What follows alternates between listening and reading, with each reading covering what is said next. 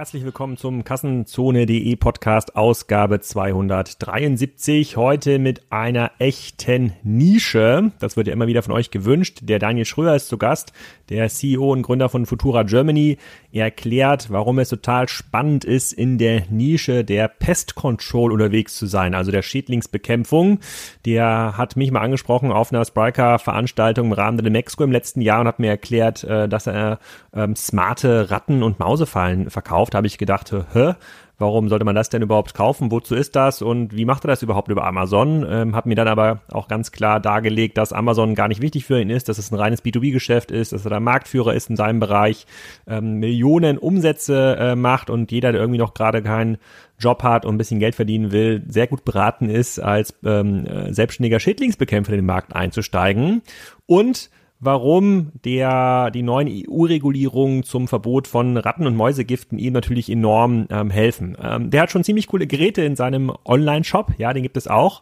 Ähm, da kann man jetzt als B2C-Kunde gar nicht so einfach kaufen, da braucht ihr eigentlich einen professionellen Schädlingsbekämpfer, aber es ist schon sehr, sehr spannend, was es im Bereich der, äh, der äh, Schädlingsbekämpfung auf dem Markt gibt. Für Spielkinder wie mich ein Paradies, ja, da kann man sich alles per App anzeigen lassen. Mittlerweile gibt es sogar äh, äh Fallen, die mit Kameras ausgestattet sind. Also also ähm, hört mal rein, was der Daniel dazu sagen hat und den könnt ihr bestimmt auch treffen auf äh, einer der vielen Konferenzen, die jetzt noch stattfindet, der Internet World in München, der K5 in Berlin oder der OMR in Hamburg. Ich habe deine SMS-Gruppe mal gefragt ähm, bei Kassenzone. Äh, die gibt's ja jetzt gerade, die SMS-Gruppe, weil ja WhatsApp keine Newsletter mehr erlaubt. Ich habe da gefragt, wo geht ihr hin? So ein Drittel hat gesagt, sie gehen nirgendwo hin. Ihnen ist das ähm, nicht tiefgehend genug. Ähm, die Hälfte hat ungefähr gesagt, sie gehen zur K5.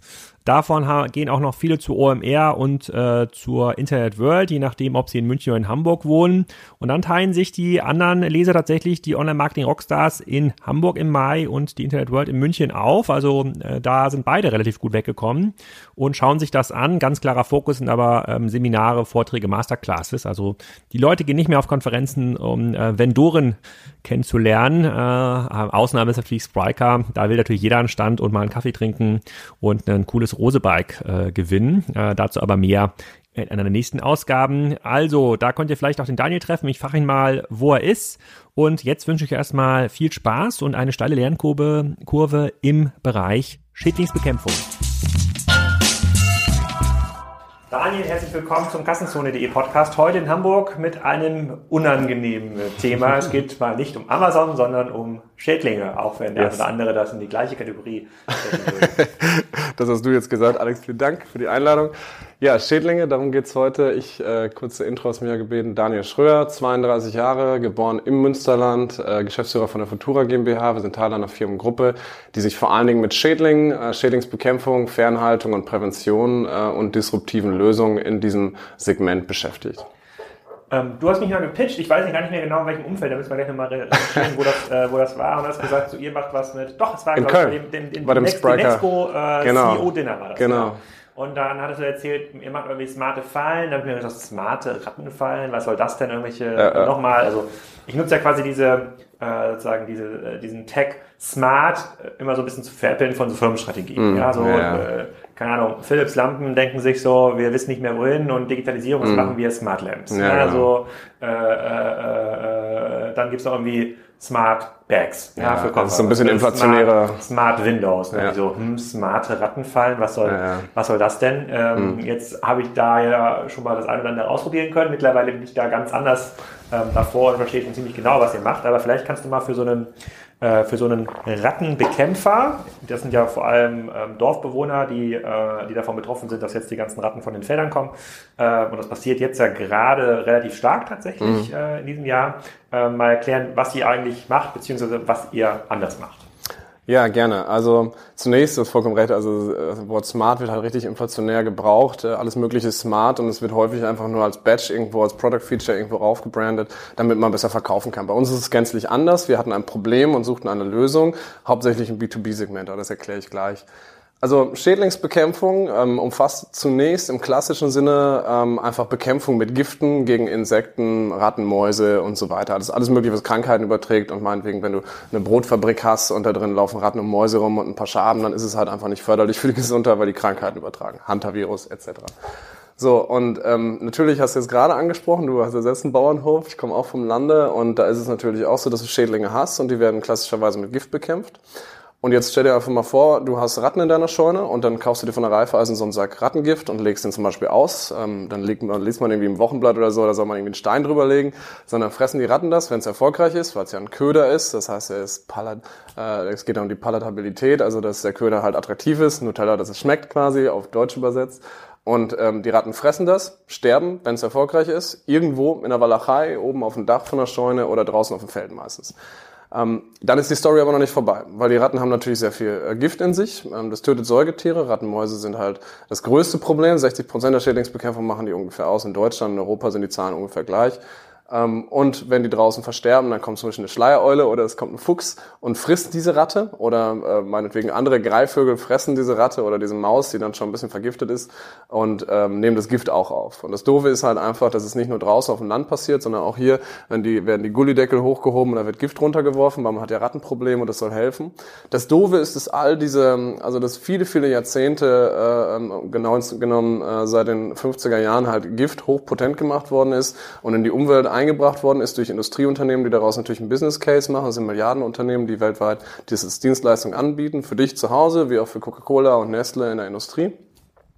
Und dass dieses Gift als persistenter Stoff in, in, der Umwelt und im Grundwasser einfach angelangt ist, nicht Zieltiere tötet.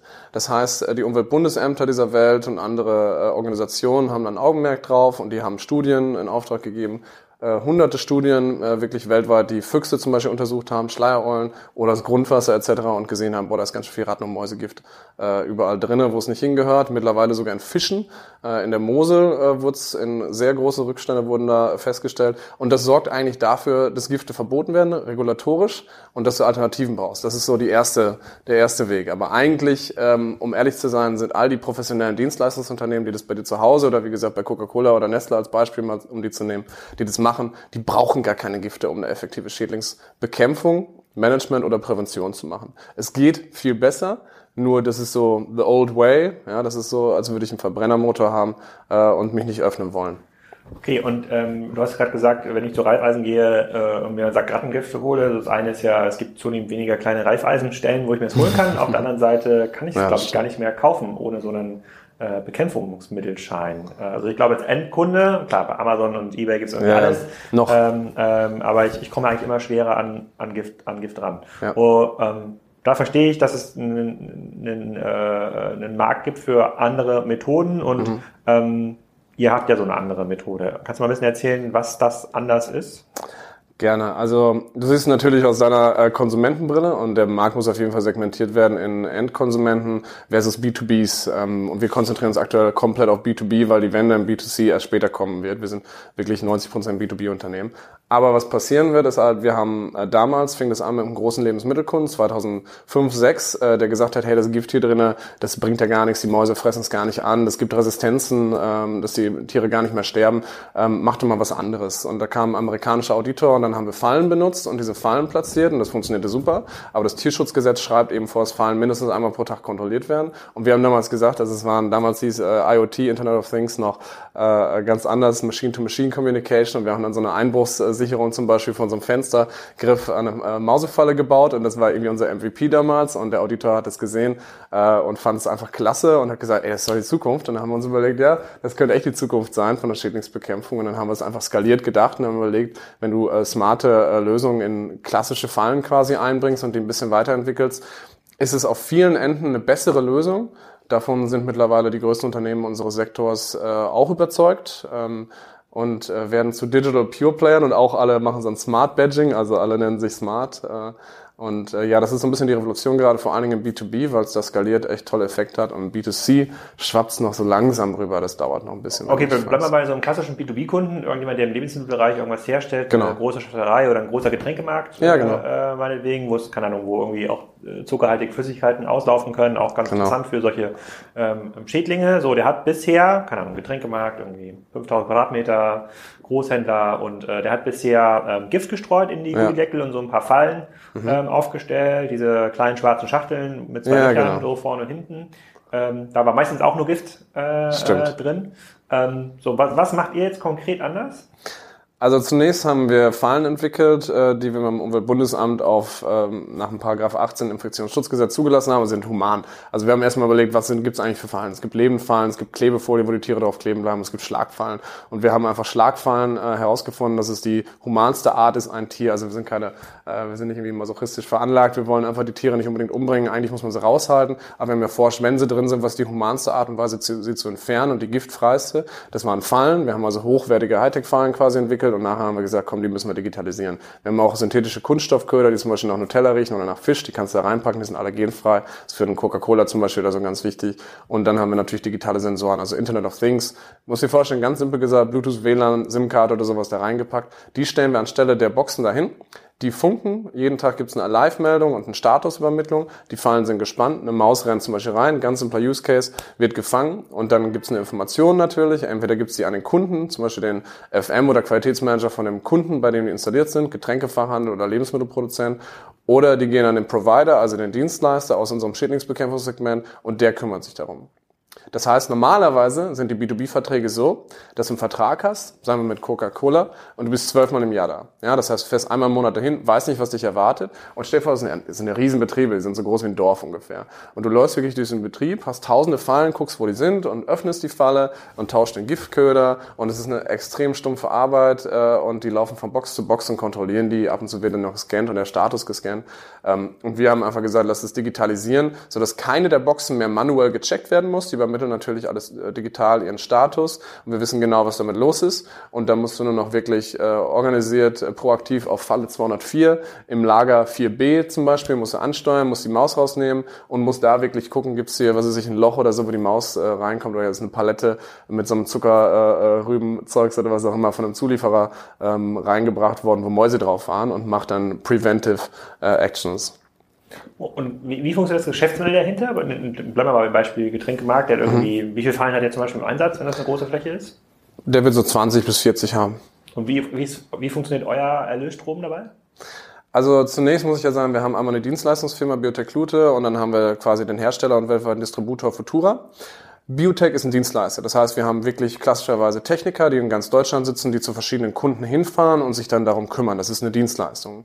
Da werden wir natürlich dafür die Dienstleistung bezahlt, die sich zusammensetzt aus äh, quasi der Vermietung, dem Lease oder dem Verkauf, hauptsächlich Vermietung von digitalen Fallen, ähm, plus die Dienstleistung und Expertise, die so ein IHK-Geprüfter oder Biologe oder sonst was eben hat, der Schädlinge bekämpft. Bei uns, bei Futura, ist es natürlich so, dass wir IoT sowie Hardware und Software herstellen und äh, dadurch einen Erlösstrom erzielen. Das heißt, wir verdienen äh, mit der Hard- und Softwaregeld. Initial würden wir zum Beispiel ein Stück digitale Mausefalle verkaufen ähm, für ja, relativ niedrigmarschig äh, und wir verdienen dann eben, also wir haben natürlich noch laufende Kosten für zum Beispiel SIM-Karten und so weiter, äh, die wir äh, natürlich gedeckt haben wollen, aber gleichzeitig verdienen wir mit unserem Server und mit den Daten, die wir als Provider weitergeben an unsere Kunden, Apps, Webportal, Analyse und so, Mandantenfähigkeit. Damit verdienen wir eigentlich monatlich Geld, das ist unser Inflow. Also es ist im Endeffekt äh, ein Abo-Modell, Geschäftsmodell, wenn du so willst, um mal in E-Commerce-Terms zu sprechen, ist auf jeden Fall eine Subskription, ähm, die bei uns im B2B-Bereich halt jährlich gestellt wird, nicht monatlich, äh, aber es ist ein Subskriptionsmodell, das relativ flexibel ist. Und wie groß seid ihr? Also wir machen so um die 10 Millionen Euro Umsatz als Kennziffer. Wir haben sehr viele Smart-Geräte da draußen, also es ist noch, noch nicht ganz sechsstellig, äh, aber so in die Richtung geht's. Ähm, also es sind alles äh, digitale Fallen von der Mause, Rattenfalle, Mottenfalle und es entwickelt sich viel weiter noch in äh, verschiedenste Arten von grünen und digitalen Lösungen für unseren Sektor. Seid ihr damit, ich kenne mich quasi im Schädlingsbekämpfungsmarkt jetzt außer in meinem privaten Umfeld nicht so, nicht, nicht so aus, seid ihr damit irgendwie schon Marktführer oder ist das noch so ein starker Nischenanbieter? Ja. Wer ist denn überhaupt quasi in diesem Markt mhm. unterwegs? Also es ist ja immer so, du kannst dich ja immer als Marktführer bezeichnen, wenn du die Nische schön klein ziehst. Äh, das haben wir eine Zeit lang auch äh, ähm, so geschafft. Also im Digitalen waren wir auf jeden Fall lange Zeit Marktführer.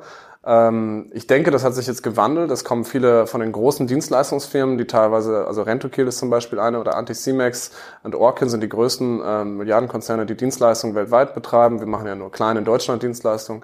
Ähm, und die haben auch irgendwann das eigene Smart-System entwickelt und die sind dann sicherlich in der Menge und Breite, sind die der Marktführer ungefähr. Und ähm, ja, also ich würde sagen, der Markt ist äh, in Deutschland wieder so um die ein bis zwei Milliarden, inklusive der äh, ähm, Privatkonsumenten sein und natürlich der Dienstleistung für die Food Industry und sowas. Und, ein bis zwei äh, Milliarden heißt also Fallen und, äh, und auch teilweise noch Gift, was ich dann genau, Insektizide, Sprays. Äh, ja. Aber inklusive ähm, der Fallen, die auch ein Reibeisen jetzt äh, verkauft an Bauern, Inklusive der, ja. Okay, Exklusive allerdings von ähm, Pflanzenschutzmitteln, also Herbiziden. Ja. Also da sprühst du natürlich auch gegen Schädlinge, Käfer und so und da sind wir raus. Das ist ein ah, anderes okay. Segment. Ein bis zwei Milliarden allein in Deutschland, das heißt, wir reden sozusagen, das ist schon ein äh, sozusagen achtstelliger, also ein, ein, ein, sozusagen mehrere zehn Milliarden groß, wahrscheinlich weltweit. Ähm, jetzt habe ich zuerst mal das Thema Smart irgendwie gehört, also digitale Fallen, wenn, wenn man jetzt mal so in die Länder schaut, wo ja angeblich schon alles viel, viel smarter ist, wie in den USA, ist das da schon Standard oder ist das tatsächlich noch so ein starkes Innovationsthema? Schön, dass du fragst. Wir sind nämlich damals auch in die USA immer gereist, zu der größten Messe unseres Sektors und haben geschaut, ey, die Amerikaner, die sind noch immer weiter vorne, gucken wir uns das ab und kaufen das einfach ein. Äh, aber es ist de facto einfach überhaupt nicht so. Und wir haben auch sehr viele Jahre versucht, in den USA Geschäft zu machen damals. Das war sehr anstrengend ähm, und es hat nicht geklappt damals. Das war, die USA sind da immer wirklich vier, fünf Jahre hinterher hinter Europa und alles sehen auch wirklich nach Europa und sagen, wow, ihr seid Vorreiter, vor allen Dingen Deutschland, was äh, Schädlingsbekämpfung digital und präventiv angeht. Äh, wir haben aber auch eine sehr starke äh, Endlich etwas, wo Deutschland vorne Endlich, ist. ja. Vorne in Wobei, der. Und Logistik auch noch. Äh, also wir haben schon ein paar Sachen. Wir müssen nicht komplett den Kopf in den Sand stecken, aber ja das ist auf jeden Fall etwas. Ah, abgefahren. Okay, das, äh, und in den äh, und in anderen Märkten jetzt Asien und Co. Weil ich, ähm, ich hatte gestern äh, gestern einen Podcast aufgenommen, auch mit Jochen Kirschen, Joel Kaczmarek, da wo wir einmal im Monat über aktuelle Themen reden, haben wir über Asien geredet und eigentlich ist da relativ klar geworden, dass die, was das ganze Thema Handel, E-Commerce weit vorne sind. Müssten die nicht auch sehr weit vorne sein? Weil da ja. kommt ja die, die, die ganzen Sensorik, du kannst ja gleich mal so eine Falle hier in die Kamera ja, ja, halten. Klar. Das kommt doch wahrscheinlich aus China, oder? Ja, natürlich, ähm, auf jeden Fall. Und ja, müssten sie, äh, sind sie aber nicht äh, in unserem Markt. Der Markt ist einfach, du musst dir vorstellen, das sind die Platzhirsche, die haben lang, lange äh, B2B-Verträge, äh, die laufen viele, viele Jahre, die haben wahrscheinlich den niedrigsten Churn, den es noch irgendwie gibt. Ähm, und äh, diese B2Bs ähm, werden einfach noch mit der klassischen äh, Giftspritze quasi beliefert vor allen Dingen im Ausland. Ich denke, Singapur ist jetzt einer der wenigen Märkte, wo ein bisschen was passiert. Äh, ich weiß auch, dass äh, in China erste Versuche gepitcht werden mit unserem Produkt. Äh, das geht extrem langsam.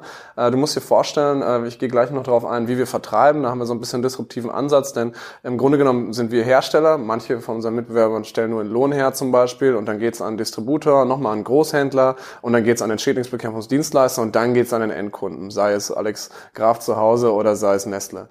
Und ähm, deswegen ist es unglaublich teuer, das Produkt nachher. Und vor allen Dingen haben die B2Bs, also die Dienstleister über Schädlingsbekämpfung, immer sehr lange Verträge mit zum Beispiel Coca-Cola oder Nestle. Das heißt, so Nestle wird erstmal beliefert und äh, man will nicht neu verhandeln und, und die wollen da nicht wirklich raus. Es ist also sehr schwierig zu sagen, zack, da werden jetzt eine Million Fallen produziert und die gehen in den Markt und morgen ist der Markt komplett verändert. Ist halt nichts, du hast nicht diese B2C-Effekte, wo es eine Lösung gibt, die mehr convenient und vielleicht günstiger ist und zack, stellt sich der Markt um. Bei uns hast du wirklich eine längere äh, Iteration.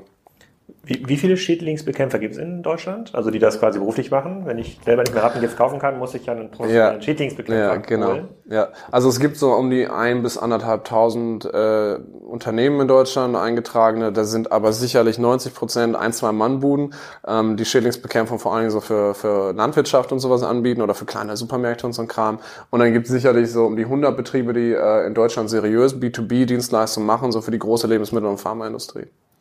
Ah, okay. Ja. ist ja interessant. Das ist eine wirklich sehr spannende Nische. Aber jetzt äh, hast du es ja schon angedeutet. Wie verkauft ihr denn? Wie konntet ihr denn so groß werden? Raus aus Paderborn. Also erstmal Paderborn ist für mich, aber auch hier Rhein-Ruhr City, absolutes Silicon Valley Deutschlands und wird immer noch unterschätzt. Da gehen Grüße raus an Sven Schmidt, der ja immer schön propagiert für den äh, Bereich. Ähm, ja, wie konnten wir es schaffen? Wir sind ex ganz ehrlich, wir sind einfach extrem unternehmerisch geprägt. Also mein guter Freund Oliver, ähm, der äh, ähm, Futura gegründet hat und mit dem ich äh, Co-Geschäftsführer bei Futura sein darf, ähm, das ist, äh, der ist einfach unglaublich unternehmerisch. Von ihm habe ich auch viel gelernt. Er ist zehn Jahre älter noch als ich und äh, wir machen das wirklich äh, so als Baringspartner, ähm, seitdem wir denken können. Und er ist unglaublich innovativ immer schon gewesen und wir haben ähm, dann denselben Ansatz. Wir probieren unglaublich viel aus. Also bei uns ist, ist diese Art und Weise, wie man heute lernt zu arbeiten in Startups und sowas, ähm, das haben wir wirklich schon seit Ewigkeiten gemacht. Also MVPs zu machen, mit wenig Budget, einfach mal was ausprobieren. Umsetzung ist wichtiger als Kontrolle. Ähm, das ist einfach, wenn man alles unter Kontrolle hat, ist es schlecht. Gerade wenn es darum geht, IoT-Produkte oder disruptive Lösungen an den Markt zu bringen. Ähm, was ich noch nicht erzählt habe, wir haben in unserer Gruppe auch sehr viel äh, B2C-Geschäft.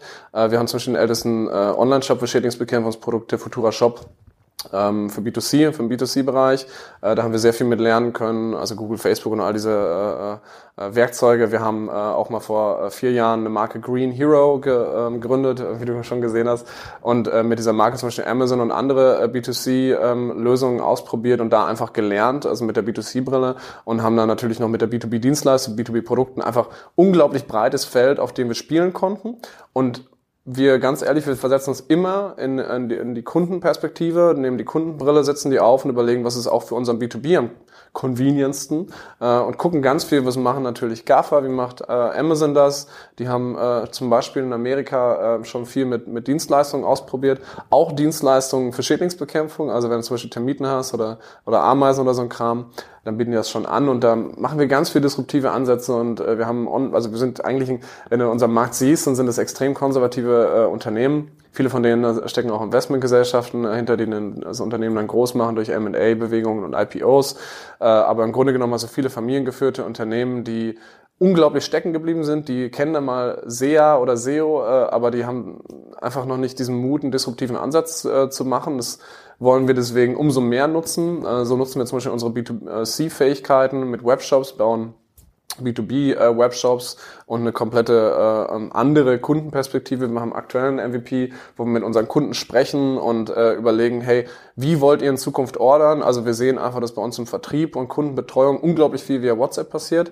Ähm, das haben wir natürlich schon ein bisschen professionalisiert äh, in, in, in Form von ähm, natürlich, dass unser Vertriebsteam das alles über einen Laptop und sowas betreut mit WhatsApp und jetzt stellen wir das, ich fand das spannend, dass du vor ein paar Tagen äh, den Podcast ja auch gelauncht hast, äh, mit dem Captain, äh, Captain Sun ja. Gründer und äh, das machen wir auch im B2B-Bereich ähm, und freuen uns natürlich da, die WhatsApp-API so ein bisschen mehr mit in, äh, zu integrieren und irgendwann hoffentlich dann darüber auch äh, noch mehr machen zu dürfen. Also auch B2C-Sachen einfach aus B2B Geschäft quasi ausprobieren. Aber der, der, der klassische große ähm, Supermarktbetreiber oder der Getränkemarktbetreiber, wie findet ihr euch? Also das ist auch wieder eine spannende Frage, weil da gibt's äh, nicht nur eine Antwort drauf, denn der klassische Supermarkt oder der klassische Lebensmittelproduzent hat in der Regel einen Dienstleister, der die Schädlingsbekämpfung bei ihm anbietet, der informiert ihn und ähm, der Markt ist hochkompetitiv auf Preis äh, mit der klassischen Dienstleistung. Das heißt, meistens ist er so da in seinem Hamsterrad und kriegt da so seine Informationen drin ähm, durch. Aber im Grunde genommen passiert unglaublich viel gerade äh, regulatory, also es gibt gerade neue Gesetze, die Gifte einschränken. Die Lebensmittelstandards sind quasi Gesetze, also ein Supermarkt oder ein Lebensmittel Lebensmittelproduzent muss sich nach IFS, AIB, BRC oder sowas auditieren lassen. Das sind Lebensmittelstandards, damit die an den Supermarkt liefern dürfen, die Produzenten. Ähm, und die sind extrem ähm, äh, agil im Vergleich zu einem Gesetz natürlich. Ähm, und da passiert gerade sehr viel, die wollen unbedingt grün und digital werden, die haben das überall in den Standards, das mittlerweile drinstehen. Und das ist noch viel wichtiger als ein Gesetz für den Supermarkt, denn die Gesetze, wo kein Kläger, da kein Richter. Aber bei dem IFS zum Beispiel, der International Featured Standard, der Lebensmittelstandard, damit man an Aldi, Lidl, Rewe, Edeka und sowas liefern darf als Bäckerei, die gucken wirklich hin, was, warum hast du hier noch Gift rumliegen? Äh, das geht ja gar nicht, äh, bau das mal ab. Und ich habe gehört hier, da gibt's doch Emitter, so digitale Fallen, äh, die sind doch smart und 24-7 und so. Und dann googeln sie einfach, finden uns und wir kriegen dann eine Anfrage. Ähm, wir machen sehr viel Inbound-Marketing, uns findet man, glaube ich, ganz gut. Und ähm, ja, so läuft das dann im Endeffekt. Vielleicht kann man nochmal so auf die Falle gucken. Du hast mir ja mal äh, zwei, drei Testgeräte äh, ja, genau. äh, für nach Hause, aber das ist quasi nicht der Grund, warum du im Podcast bist, sondern ich habe mich eingekauft. Ja, ja, das ist, äh, das, so läuft es übrigens. Ja, ja, äh, kann man ja nicht meinen. Wir brauchen noch ein Auto. Nein. Ja, genau. die, ähm, äh, diese Falle, du hast ja quasi, kannst du mal eine Falle Kamera halten für die Leute, die den also, Podcast hören. Das sieht aus wie eine ganz normale. Das hier ist auch ja. nur eine Rattenfalle, muss ich sagen. Ähm, ich habe jetzt dir natürlich nur eine nochmal mitgebracht für zu Hause. Äh, und äh, das hier ist jetzt ein, unsere Gorilla Trap. Ähm, da kommt noch ein synthetischer Köder dran. Äh, da drunten, unten drunter kommt äh, ähm, quasi dieses Package, äh, das, was die Falle smart macht mit Antenne. Ich, ich, ich so. beschreibe das mal sozusagen lautmalerisch. Also es sieht aus wie eine normale Mausefalle. Ja, ein bisschen, ein bisschen größer, aber die kann man ganz normal spannen wie so eine genau. Mausefalle. Genau. Und die darunter, darunter kommt dann äh, quasi in der ähnlichen Größe so ein Gerät, das, das muss man sich vorstellen, so groß wie ein Handy. Das wird darunter geklemmt und da ist die Elektronik drin, Mhm. Ganz ja, genau, für diese genau. Falle. Und dann gibt's noch so einen kleinen Akku-Pack, Richtig. äh, wo ich dich auch gefragt habe, hey, wenn du mir schon zwei Fallen lieferst, wo ist denn das Ladegerät? Da hast du gesagt, ja, also nach drei Jahren kann man mal schauen. Äh, so, so lange halten diese ähm, Ja, Akkus und die werden dann quasi in irgendeine Box äh, ähm, gesteckt, die dafür auch vorbereitet ist, äh, damit da jetzt auch keine Katze ranlaufen kann oder Ja, ja, genau, keine größeren genau. Tiere. Genau. Äh, und da sollen dann die ähm, gefangen werden. Ich, ich habe tatsächlich damit auch schon das ein oder andere, äh, äh, ähm, den ein oder anderen Schädling schon, ähm, schon Human gefangen. gefangen. Genau. Kannst du mal ein bisschen erzählen, weil Schön. das ist so, ähm, das ist glaube ich für die meisten Hörer, weil es ja ein wirkliches physisches Produkt ist und viel Elektronik da dran, ähm, da dran ist. Ähm, wie lange hat das gedauert, sowas herzustellen und was genau ähm, ownt ihr in dieser, äh, in dieser, in dieser Wertschöpfungskette? Ja, das war ein, ähm, ist ein wirklich großes Projekt gewesen, weil ähm, Schädlingsbekämpfung ist sehr speziell. Also jeder hat quasi seine Falle und seine Lösung und sowas. Das heißt, wir mussten Wie jeder? Jeder Schädlingsbekämpfer? jeder Schädlingsbekämpfer, also von den 1500 Betrieben, kauft jeder andere Sachen ein. Es gibt sicherlich von solchen Fallen äh, 40, 50 verschiedene Modelle. Von diesen Kästen drumherum gibt es 100 verschiedene. Es gibt 100 verschiedene Köder. Äh, es ist sehr breit. Also es gibt nicht die Falle. Das wird Ja. sehr leicht machen.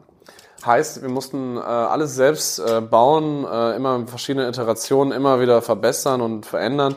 Ähm, wir hatten anfangs nur ein smartes, also ein IoT-Gerät äh, mit, mit GSM zum Beispiel, äh, das auf unseren Server gefunkt hat und haben verschiedene Fallen zugekauft. Äh, wir haben mal gesehen, dass, dass es einfach ähm, nicht sinnhaft, sinnstiftend ist, wenn du zum Beispiel einen IoT-Sensor hast, der meinetwegen 50 Euro wert ist, aber du hast eine Falle, die irgendwie super billig aus China kommt und schlecht gemacht ist, dann macht es, ist es komplett worthless leider. Das heißt, wir mussten wirklich vertikal alles selbst machen. Also es geht wirklich von äh, über 3D-Druck äh, zu äh, Werkzeugbau, äh, Fertigung in China und in Deutschland. Also das heißt, wir, wir ownen alles äh, von, der, von, dem, von den Marken. Gorilla Traps ist zum Beispiel unsere Marke hier in dem Fall oder Nara als Köderprodukt ähm, ähm, oder Monitoringprodukt. Wir ownen quasi die Werkzeuge, wir machen die Produktion selbst von Köder zu Falle zu digital. Ähm, die Daten ownen wir, den Server und die Apps und sowas dahinter mandantenfähig, sodass halt ein Endkunde sowie auch ein B2B-Dienstleister da eben mit agieren kann. Und du hast, wie, wie du es schon richtig sagtest, halt dieses Set aus verschiedenen Sachen. Und alle haben immer wieder, äh, es ist klassisches, äh, wie ein Startup quasi ein Produkt baut. Äh, du hast viele Leute an einem Tisch, es wird viel gemalt, es wird mal was 3D gedruckt und dann steckst du es zusammen und dann musst du es halt immer wieder wiederholen, bis es immer besser wird. Und so sind die Produkte wirklich erwachsen geworden. Also ich vergleiche das immer mit so Produkten, die es schon lange gibt, wie so ein, keine Ahnung, ich bin jetzt nicht so der äh, größte Porsche-Fan, aber Porsche 911 zum Beispiel, der sieht ja irgendwie, sah früher ja schon so ähnlich aus wie heute, so sagen ja viele. Und äh, das Ding äh, sieht, äh, ist trotzdem viel, viel besser. Und ähnlich ist es bei uns. Also wir haben immer noch vom Weiten gesehen, es ist nur eine Falle. Aber natürlich ist sie im Grunde ganz anders und kann viel mehr Sachen. Und äh, so machen wir das auch. Also jedes Jahr gibt es eine neue Version und wir machen die Software besser und die Hardware ein bisschen. Also Und dieses so Portal, also ich habe jetzt ja quasi bei mir diese Fallen registriert bei emitter.info oder so, heißt es? Äh, Ja, genau. So, so, da hat man quasi ein Portal, da kann man, muss man dann die Fallen ähm, anmelden, da hat man dann quasi ähm, so, so einen Zugang. Yep. Äh, guckt ihr euch dann quasi an, also wo diese Fallen stehen. Müsst ihr, ihr müsst ja quasi Lo Location-Daten haben, weil ihr die SIM-Karte ja ownt. Also ihr müsst ja quasi irgendwie so ähm, triangulieren können, wo diese Fallen ungefähr stehen. Mhm. Und ähm, monitort ihr quasi auch äh, die Aktivität der Fallen. Und sagt dann, oh, äh, Rattenplage in äh, Rendsburg äh, deutet sich an. Also schön, dass du es sagst, weil das ist natürlich von jedem, der sich mit dem Thema kurz beschäftigt, auf jeden Fall so die, die These, hey, da kannst du ja so äh, äh, präventive Maßnahmen, äh, wenn du zum Beispiel weißt, äh, Sommer 2020 wird ein Rattenjahr und wahrscheinlich am 5. Juni oder sowas 2020 ist der Peak erreicht und dann müssen vorher alle ganz viele Fallen kaufen. Es ist halt de facto nicht ganz so leicht ähm, und es ist noch nicht so skaliert, dass wir wirklich wie eine Wetterkarte sagen können, äh, demnächst gibt's eine Mäuse- oder Rattenplage. Es ist aber schon so, wie du sagtest, wir wissen, wo die SIM-Karten sind, Netzzelle, Triangulation, also wir können schon sehen, wo was passiert. Ähm, allerdings äh, ist es einfach in Wie der sieht's Masse denn noch aus bei. Coca-Cola, jetzt wo du Also äh, das ist natürlich so, dass jeder seinen eigenen Account äh, äh, nur ansehen kann und wenn unser äh, Admin halt äh, die Erlaubnis bekommt, DSVGO und sowas, äh, dann, dann kannst du natürlich da reinschauen, aber anders äh, halt nicht. Aber es ist wirklich spannend, äh, wenn ich bei Partnern bin, die viele, viele tausend Fallen haben, für ein Land zum Beispiel, da mal reinzuschauen, wo die alle stehen und welche reporten und sich da ein paar Statistiken zu ziehen, das ist schon wirklich spannend. Ähm, aber ich muss trotzdem zugeben, ich finde, wir sind noch nicht so weit, dass wir da unglaublichen mehr, sinnstiftenden Mehrwert rausziehen können aus diesen Daten, die die Fallen jetzt haben. Also für den Dienstleister in Zusammenarbeit mit dem Kunden unglaublicher Mehrwert, aber so in der Makroansicht ist es jetzt noch nicht äh, unglaublich. Okay, ja. dann nenne ich mal quasi dann technisch nochmal eine andere Frage und zwar, ich habe auf einer äh, B2B-Messe äh, vor kurzem, ähm, die sind ja jetzt auch Kunde bei uns, ähm, einen Hornbach, äh, eine Hornbach-Lösung kennengelernt. Die haben so eine eigene, ja, so ein eigenes Gateway, mit mhm. dem man dann im Haus diverse Dinge steuern kann. Keine Ahnung, die smarte äh, ja, Türklinke, äh, die Klingel, keine Ahnung, Feuermelder lassen sich da anschließen. Also quasi, es lässt sich ja mittlerweile alles smart machen und die haben quasi so einen, die versuchen, ähm, so eine Dachlösung dafür zu bauen, was ich extrem schlau finde. Mhm. Äh, während zum Beispiel Gardena ja auch so ein Gateway hat für den genau. Garten, um dann den, äh, um dann den ähm, Rasenroboter, den Wasserschlau, äh, sozusagen die, die Wassersteuerung für die äh, Beregnung im Garten, ähm, die Pumpe für den Brunnen ähm, anzuschließen. Und ich frage mich halt immer, hm, wer, also ist es schlauer eigentlich, sich in diese Lösung zu integrieren, sagen wir mal in eurem Fall in das Gardena Gateway, zu sagen, hey, lass doch mal äh, mit Gardena quatschen, ob die ihre API öffnen können, damit äh, wir in deren App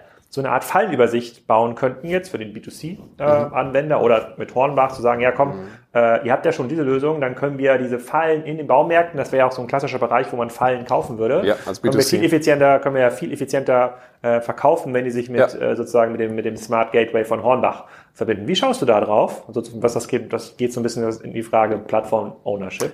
Klar, Plattformökonomie ist natürlich, wenn man äh, darüber nachdenkt, ein mega spannender Approach für das Thema. Und wie ich das sehe, da wir schon sehr lange so im IoT-Bereich sind, es gibt halt unglaublich viele so Apple HomeKits, Gardenas oder wie sie alle heißen, ähm, Plattformen, die versuchen ähm, die, mit einer API und Raspberry Pi und was auch immer halt äh, alle möglichen äh, ähm, IoT-Geräte bei sich irgendwie auf der Plattform zu vereinen. Da gibt, gibt es viele, mein, findest du? Ja, auf jeden Fall. Also, also für ja gut, für die großen Plattformen, also Google macht das, Amazon, Apple, aber dann mhm. also Hornbach.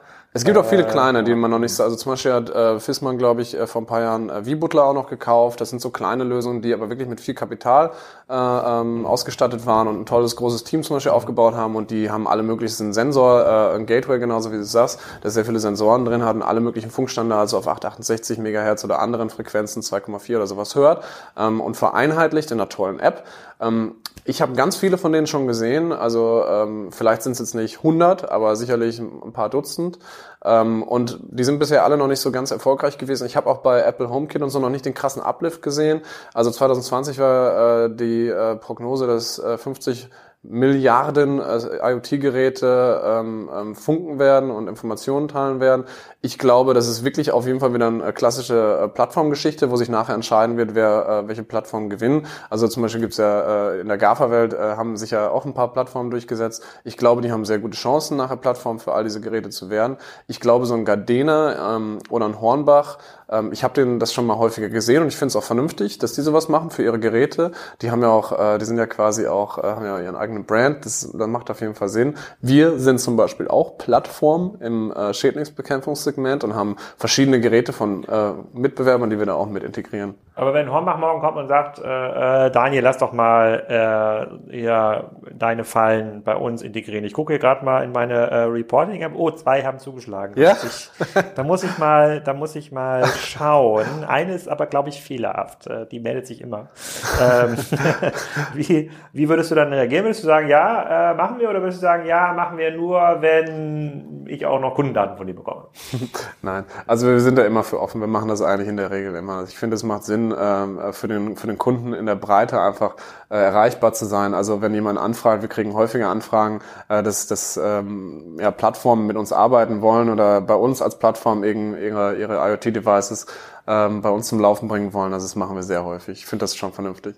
Ja, man hat ja, äh, um das den Leuten hier mal zu erklären, ja, also man kann hier diese Fallen anmelden, habe ich auch gemacht. Ich bin ja auch, äh, äh ich bin ja auch ähm, technisch interessiert, aber da kann man wirklich alles, da kann man quasi, äh, da kann man die, äh, da muss man den Typen dann einstellen, da kann man ein Foto von der Falle machen, da kann man den Standort hinterlegen genau. und da genau. sieht man auch, was natürlich dann auch für den Großanwender, ja, der dann sagt, oh, ich habe 100 Fallen und ja, Falle 4875, keine Ahnung, ja, genau. wo ihr stand, zeig mir noch mal, äh, wie ich den Standort da, äh, äh wie ich den Standort da marki markiert habe. Gibt's ja. da, also, habt ihr überhaupt Churn? Also ich meine, das ist ja eine Lösung, die, so, ihr, ihr, habt ja eine, das bildet ja eine komplett neue Kategorie. Ich kann mir jetzt nicht vorstellen, dass da jemand zum Gift äh, ähm, zurückkommt. Ja, schöne These kann ich auch bestätigen. Also es gibt schon Churn. Äh, zum Beispiel, wenn eine Bäckerei insolvent ist, ähm, dann ist... Ja, das zählt nicht. das, das war auch mit dem Augenzwinkern. Ja. Aber ja, der ist schon sehr, sehr niedrig. Und ähm, ich glaube, da ist unser Wettbewerbsvorteil ganz klar als Familienunternehmen aus Deutschland. Also wir haben jetzt keinen VC drehen oder hohe Darlehen, also 0,0 von all dem. Äh, wir, wir arbeiten also als Familienunternehmen ähm, sehr, sehr agil, also sehr Start-up-like. Ähm, und das ist, glaube ich, ein riesen Vorteil, kombiniert dann mit dem Made in Germany Software wie Hardware. Ähm, die Leute suchen das einfach. Stell dir vor, das ist eine Rattenfalle und eine Mausefalle. Die stehen ja in der letzten Ecke. Ein IoT-Device ist ja sonst immer, oh, nein, die Alexa bitte nicht, ne? Stell die mal auf den äh, Designtisch da vorne, so ungefähr. Aber unsere Rattenfallen, die sind halt IP69, die stehen in der Scheiße eigentlich, auf ganz gut Deutsch gesagt. Ähm, und die müssen es auch aushalten, ja. Und ähm, da gewinnt unsere Made in Germany-Lösung sehr stark. Ja, IP69, für die, die es nicht wissen, das kann ich also fast Staub. in den Pool stellen, genau. sagen, ohne dass es kaputt gehen würde. Ja, genau. Da gibt es jetzt nicht so viele Ratten wahrscheinlich. Unter, unter Wasserratten, ne? neuer Markt ja, das äh, wäre tatsächlich auf jeden Fall ein neuer Markt. Dann äh, sozusagen die zweite Frage, die mich natürlich jetzt als äh, äh, verspielter Nutzer interessiert. Ähm, jetzt, wo ich das kennengelernt habe, mit, ich, also ich kannte vorher quasi nur über diesen Standard, wo dann irgendwelche Gateways angefunkt werden. Also Gardena hat, ich weiß gar nicht, was das für ein Funkstandard ist, mit dem dieses Gardena Gateway funktioniert, aber da gibt es verschiedene Standards, die dann äh, die Geräte zwingen, die im Garten sind oder im Haus, mit dem entsprechenden ja. Gateway zu kommunizieren. Ihr habt jetzt so, einen, äh, so, ein, so eine SIM-Karte da drin. Das finde ich mhm. extrem spannend, weil das natürlich dann auch für das, diesen ganzen Bereich Landwirtschaft könnte ich ja sagen, ja. hey, ich möchte so ein Ding, äh, ich möchte so ein Ding installieren an das Weidezaungerät, äh, das mit der Batterie betrieben wird, irgendwie zwei Kilometer weiter. Mhm. Äh, da muss ich ja nicht mehr jeden Tag hinfahren und gucken, ob es noch geht, sondern das gibt genau. mir so genau. eine Meldung. Und wenn Ganz ich mir genau. mal anschaue, was passiert so im Innovationsbereich der Landwirtschaft, man, wenn man so auf den Messen mal äh, unterwegs ist, so richtig viel nicht. Also es ist tatsächlich so ein bisschen sehr, ja. sehr, sehr oldschool. Da ja. gibt's dann irgendwie die farbige Litze statt hm. die schwarz-weiße Litze. Ähm, wie schaust du auf solche Bereiche? Weil das ist ja eine Fähigkeit, die ihr habt jetzt technisch. Also ihr habt so ein Portal, wo das, wo diese Informationen zusammentragen könnt. Ihr wisst, wie man Geräte baut. Also ist das irgendwie verlockend oder sagt ihr, nee, es gibt, das Rattenthema ist so groß, mhm. da kann man jetzt auch noch auf 100 Millionen wachsen? Mhm. Also letzteres Jahr, das ist zunächst unser Fokus, um das schon mal kurz zu beantworten. Wir haben auch schon viel ausprobiert. Wir hatten damals eine Marke, die hieß iFacility äh, und haben uns überlegt, wir bilden auch in der Ocean Alliance, sind wir, das ist wieder zu fachlich und haben Fenstergriffe und Lichtschalter und all so ein Kram in unser mhm. Portal mit integriert und sind dann als äh, One-Solution-Provider quasi zu unseren Kunden gegangen, großer Lebensmittel- oder Pharmabetrieb und haben gesagt, ey Leute, wir können auch dies und das, wir können auch eure Temperatur und wir können auch, ne, wenn ein Lagertor schließt, machen wir alles.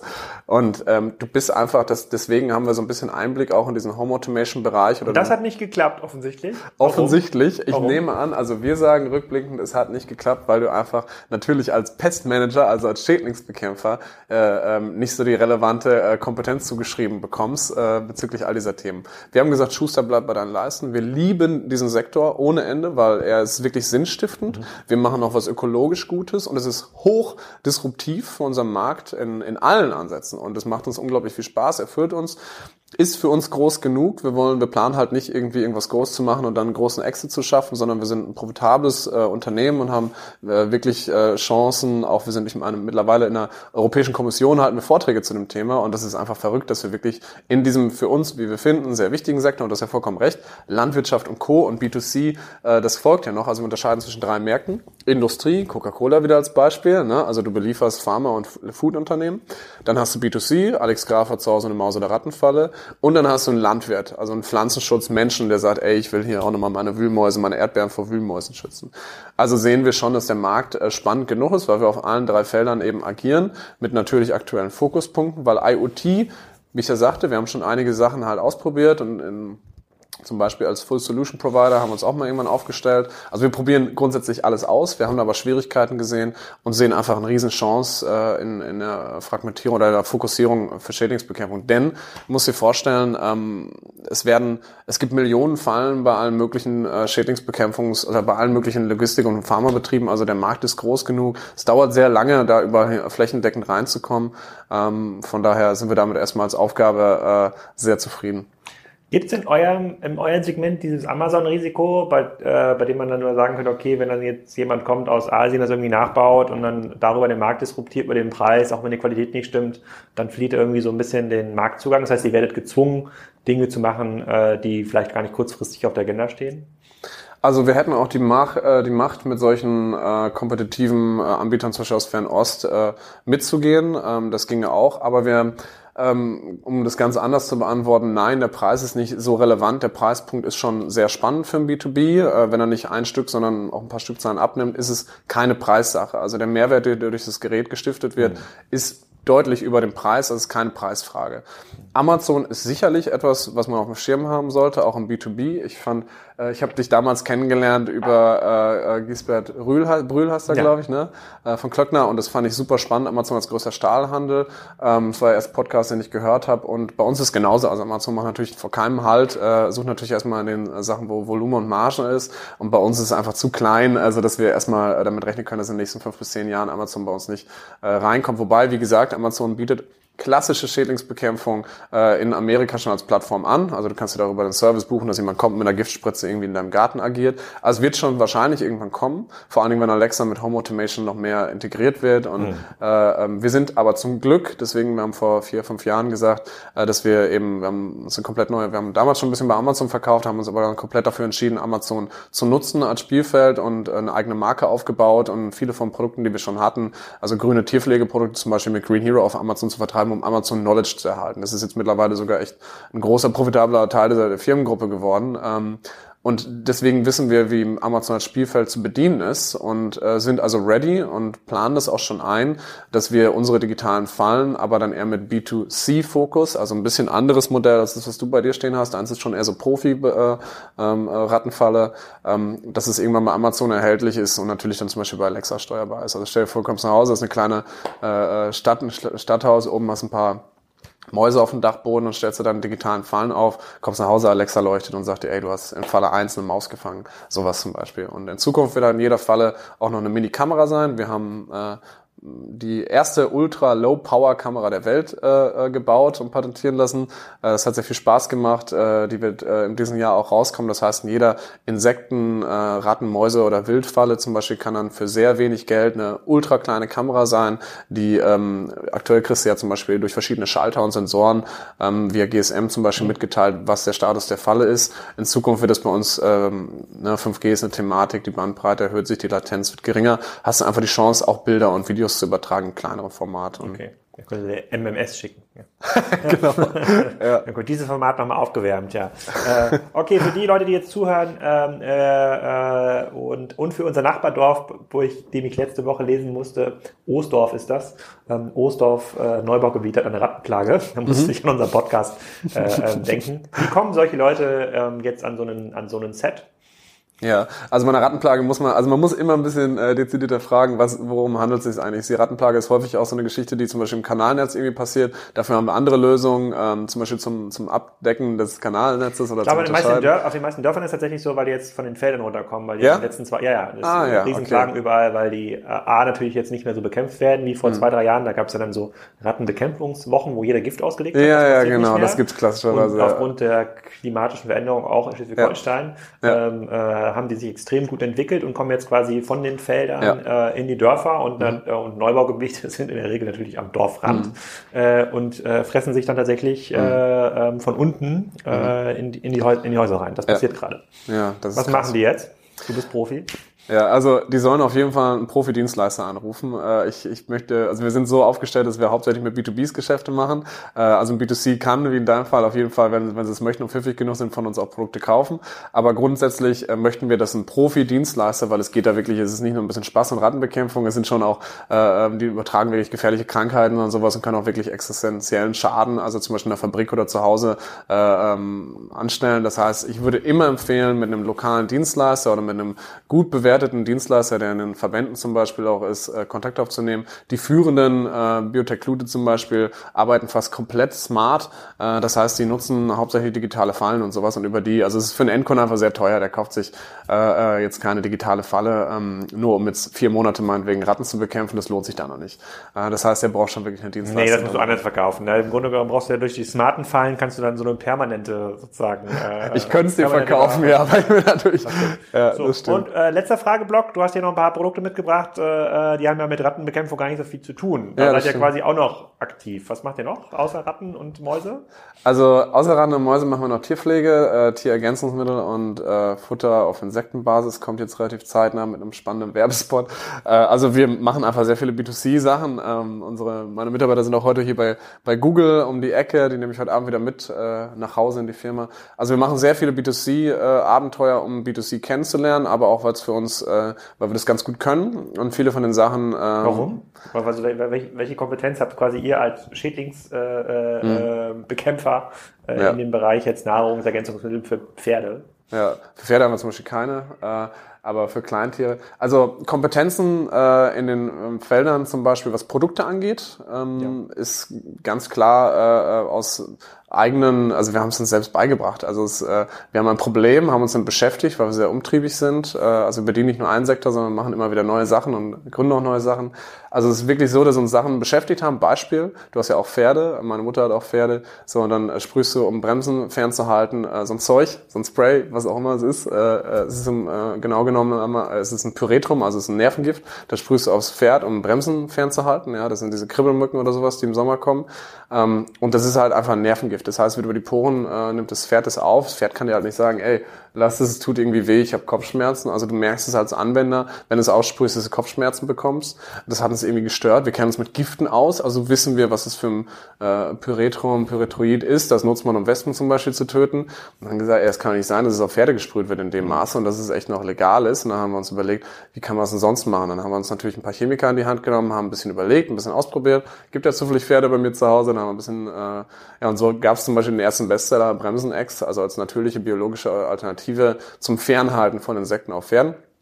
Und ah, das okay. ist zum Beispiel so eine Produktinnovation, die einfach entstanden ist, also weil wir Spaß das, dran Das ist aber nicht das Spray, was Leute sagen, Leute in Wespennester und Hornissennester sprühen. Wie heißt das nochmal? Alpa? Es gibt so einen Adap meinst du? Ja, genau. Ja, das gibt's so auch. Nervengift für, äh, für Wespen. Genau, ja. Also das Doofe daran ist einfach immer, es sind wirklich gefährliche äh, Stoffe. Äh, man kann die aktuell noch äh, relativ frei kaufen. Das wird sich sicherlich in den nächsten Jahren verändern.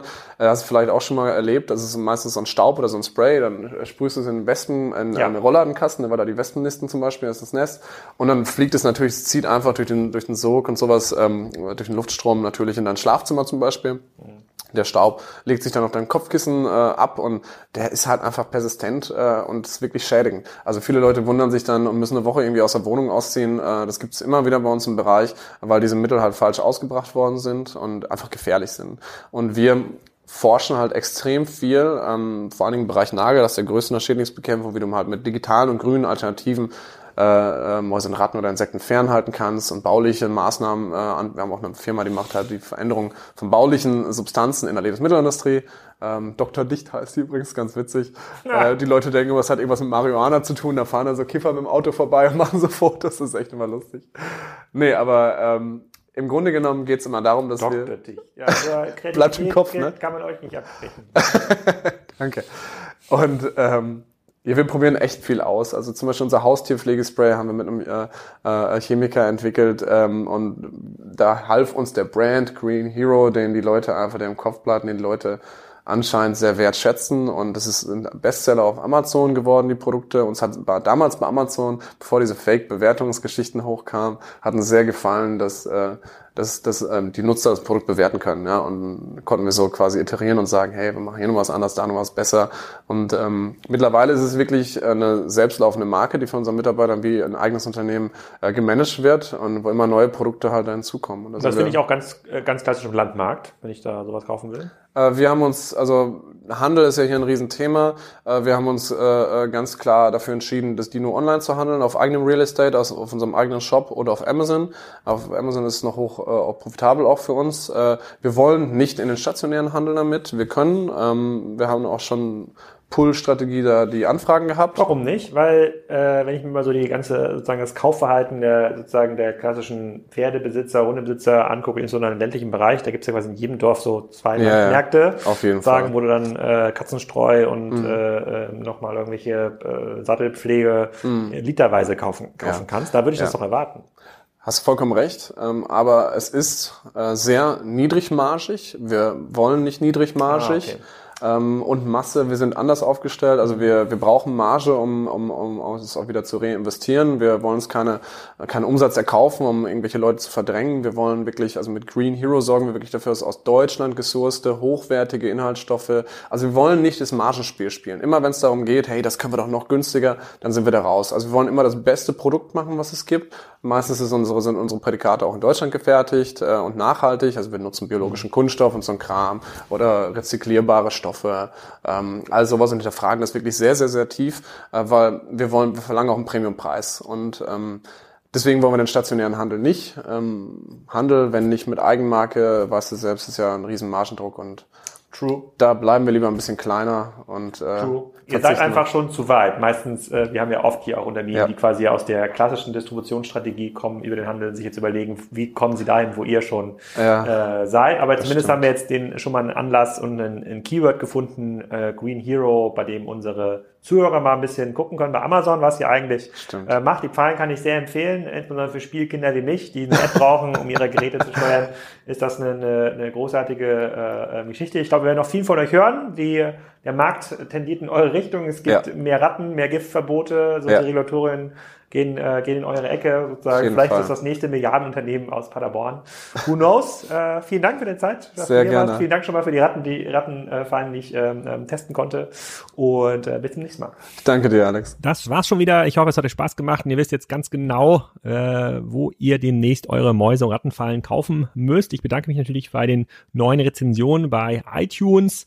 Da schreibt zum Beispiel Marv Fisch, ähm, weiß ich nicht, ob das eine Frau oder ein Mann ist. Ähm, absoluter Lieblingspodcast. Ich höre den Podcast nun seit zwei Jahren und werde nicht müde. Ich mag die klare, immer ähnliche Struktur und Nachvollziehbarkeit. Schön, dass sich nun manche Folgen auf die Thesen und Annahmen der alten Podcasts beziehen. Ich empfehle den Podcast jedem weiter. Das solltet ihr auch tun. Ich freue mich, wenn ihr den Podcast weiter empfiehlt. Wenn ihr jetzt schon mehr Content braucht, schaut auf jeden Fall mal rein bei der Wimlex Show, dem zweiten Podcast, den ich mache mit zwei Kollegen aus Stockholm um Amsterdam zusammen. Da interviewen wir internationale Gäste. Da ist gerade eine Folge live gegangen mit dem Gründer von Asket und ähm, mit dem Gründer von äh, Karl Dack. Das ist so ein total cooler Regenschirmhersteller aus Stockholm.